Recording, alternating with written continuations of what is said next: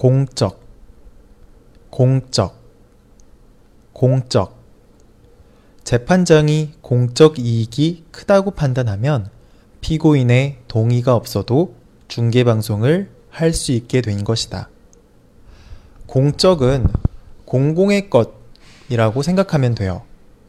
국가에 관계된 것 혹은 사회에 관련된 것, 어떤 단체에 관련된 것이라고 생각하면 될 것 같아요.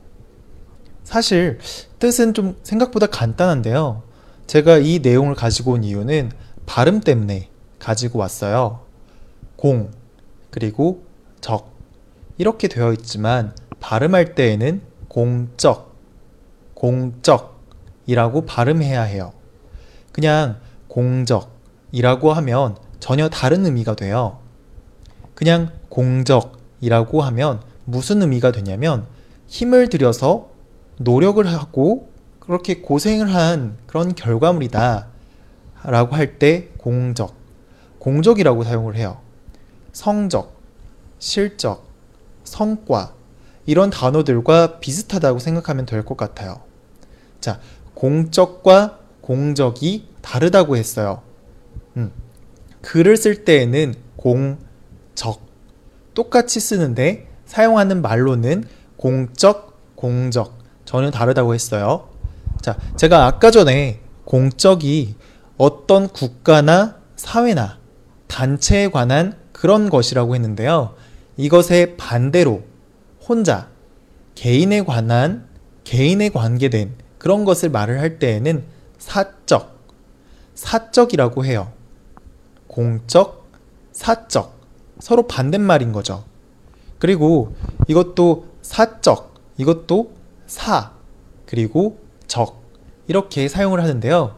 사적도 마찬가지로 사적이 아니라 사적, 사적이라고 하게 되면 또 다른 의미가 돼요.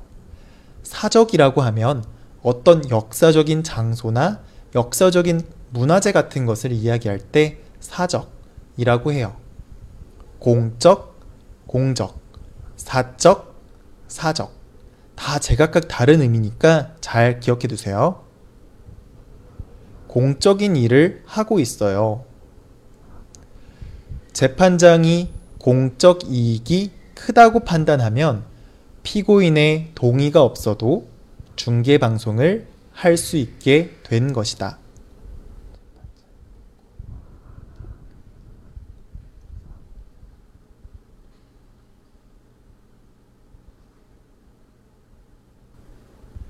공적인 일을 하고 있어요.